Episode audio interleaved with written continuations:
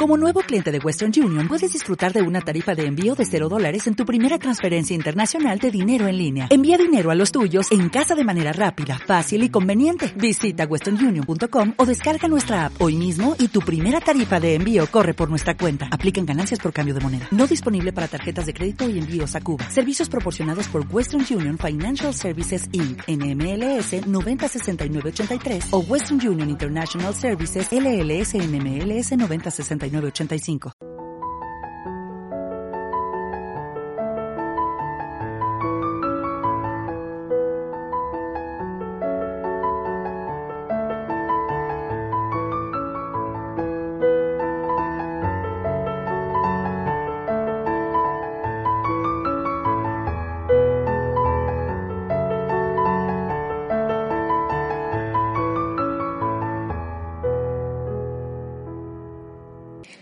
Bienvenidos al podcast Como Pediatra y Papá. Este espacio para charlar, para hablar sobre los temas que ocupan y preocupan a los papás, a las mamás, a los abuelos, a los tíos, a todos los que amamos y queremos a los pequeños de la familia. ¿Qué tal? ¿Cómo les va? Bienvenidos a este nuevo episodio. Ya es el episodio número 22. ¡Wow! Y bueno, la verdad que es siempre una alegría cada episodio que podamos hacer. En el día de hoy, que es día martes, vamos a tratar de abordar un tema que me parece que es muy interesante. Vamos a aprovechar este espacio que creamos que se llamaba de eh, herramientas digitales, donde ya hemos presentado algunas, por ejemplo, eh, ayuda para la lactancia y los medicamentos cuando hay que utilizarlos, o por ejemplo otras eh, cosas que tienen principios activos, como por ejemplo las infusiones. Bueno, ya lo hemos comentado. también hemos hablado sobre los percentilos. Bueno, en el día de hoy les voy a traer una herramienta que es propia, que la estoy generando yo a raíz de algunas preocupaciones que tengo por ejemplo, hay mucha gente que consulta en la guardia por patologías que quizás no es necesario consultar. Y esto es parte de un poco el desconocimiento, de la falta de herramientas que tenemos a veces como para manejar eh, cierta patología y decir en qué momento es necesario acudir a la guardia o en qué momento puedo hacer una consulta. Entonces, este es un nuevo proyecto, una nueva sección que también se va a crear ahí, van a tener en el blog, ¿sí? Que se va a llamar Algoritmos para Padres. Es decir, sería una guía, porque no es una, una forma de diagnóstico, ¿no? Solamente es una guía, como para orientar a los padres y decir, bueno, en qué momento debería acudir a la guardia, es decir, puede ser una urgencia o emergencia eventualmente, y en qué momento no es necesario acudir a la guardia en forma inmediata y probablemente se pueda hacer una consulta presencial o de telemedicina. En este momento se está utilizando mucho la telemedicina. ¿En qué momento habría que ir a un especialista o en qué momento hay que ir al médico pediatra, el clínico el pediatra clínico. Bueno, eh, es un poco difícil esto, bien, es la verdad que es un gran desafío el que me he propuesto, pero me parece interesante que lo vayamos abordando y, e ir aprendiendo. Como digo, esto no es una herramienta diagnóstica, no se puede tomar como algo exacto, es solamente una orientación, una guía, y no está validada. Es decir, la he empezado a, a crear yo y la estoy aplicando, pero no se puede esto generalizar, sino que ayuda para, digamos, el 80% de los casos. Hay seguramente un 20% que seguramente estará fuera de esta guía y necesitará un tratamiento especial. Pero para el 80% yo creo que va a funcionar. Decir, que para la gran mayoría puede funcionar, les invito a que lo prueben. Bueno, entonces, algoritmos para padres. Hoy vamos a arrancar con un primer eh, tópico que me parece interesante, que es cólicos del lactante es un gran tema, un gran tema y un motivo que eh, hace que los padres eh, lleven sus bebés a la consulta de forma muy frecuente, siempre en horarios de la noche, de la madrugada, de la tarde, o a veces al otro día, después de haber pasado toda una mala noche. Y los preocupa, los angustia, a veces no encuentran eh, las soluciones, entonces empiezan a buscar por miles de sitios, empiezan a googlear y lógicamente que uno se pierde entre todo esto y empiezan a veces a seguir consejos así sueltos y medios agarrados de los pelos, entonces bueno, empiezan a, a veces a decir, bueno, seguramente la mamá, entonces le empiezan a sacar alimentos a la mamá, o seguramente eh, es porque, no sé, está ojeado, ¿eh? la famosa, ¿eh? tiene, tiene mal de ojos, o tiene pata de cabra, o está empachado, y bueno, tantas otras cosas que son eh, creencias populares, que no voy en contra de eso, pero sí lo que digo es que eh, el cólico del lactante es un cuadro normal, normal, ¿no? Lo tenemos que naturalizar y no pensarlo como que es una patología, una enfermedad, y mucho menos que es un sufrimiento porque habitualmente se lo relaciona con eso. El cólico, como el bebé llora, el bebé está como en un momento que es difícil de consolar, eh, uno lo toma como que es un momento de sufrimiento. En realidad no, pareciera ser que más es un trastorno de adaptación del bebé. ¿no? Imaginemos que el bebé venía de un ambiente eh, intrauterino donde todo era muy calmo, con baja luz, con baja cantidad de sonidos, baja cantidad de estímulos, y de pronto en este mundo está eh, bajo un diluvio de estímulos, entonces eso lo puede angustiar. Y esa angustia, angustia de separación que le dicen algunos, ¿sí? esa angustia del lactante pequeño es lo que provoca los cólicos.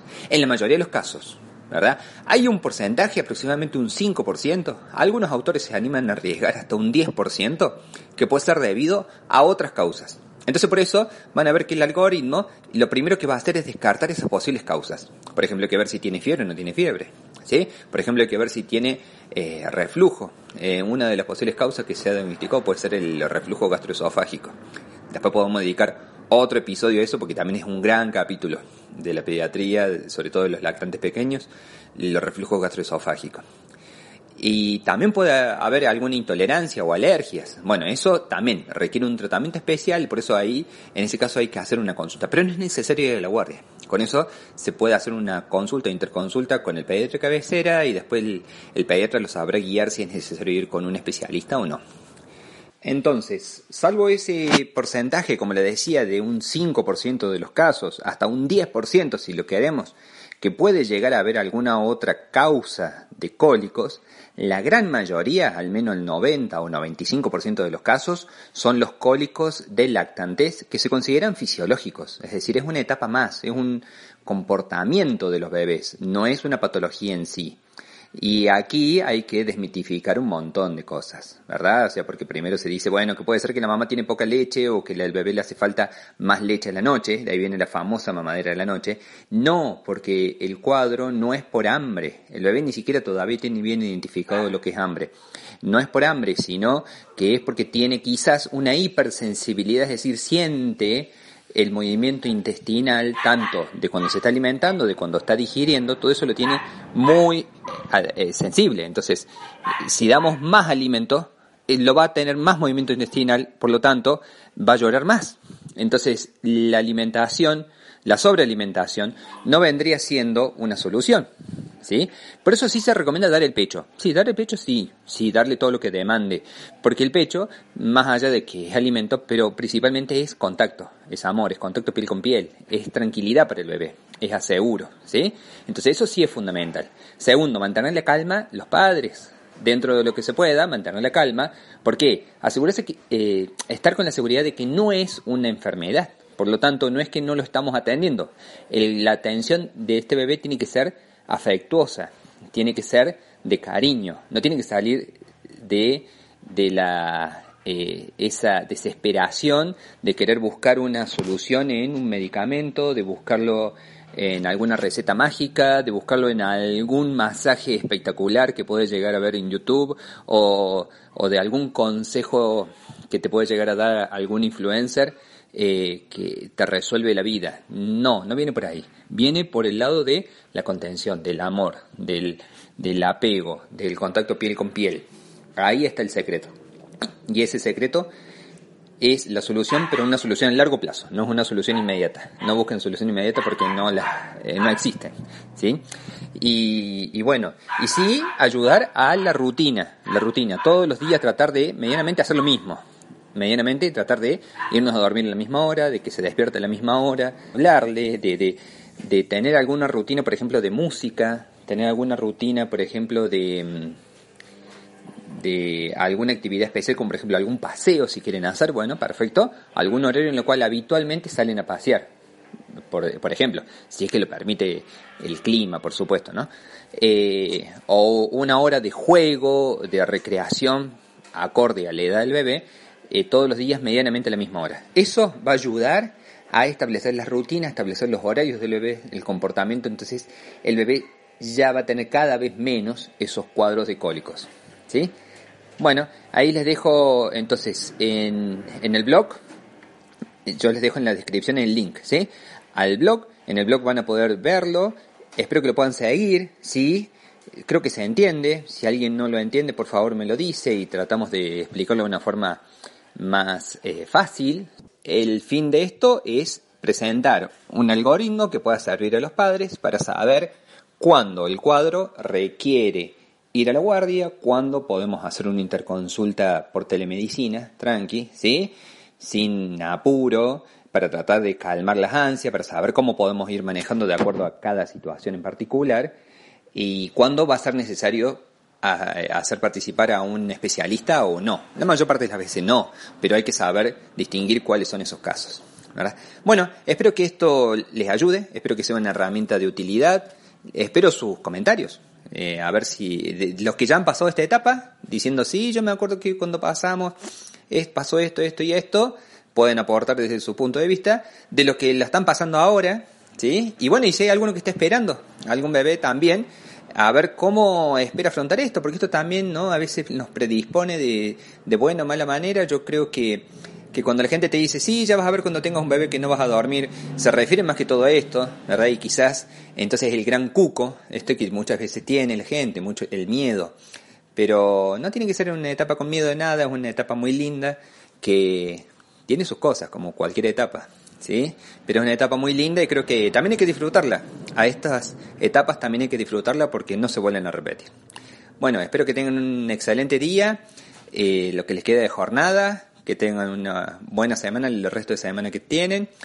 Y espero sus valoraciones, agradezco que se suscriban al canal, todos sus comentarios también son agradecidos, espero que utilicen esta herramienta. Ya van a ver que está ligado a nuevas, a nuevos algoritmos que se van a ir publicando más adelante. Eh, bueno, les agradezco a todos. Hasta luego. Que anden muy bien.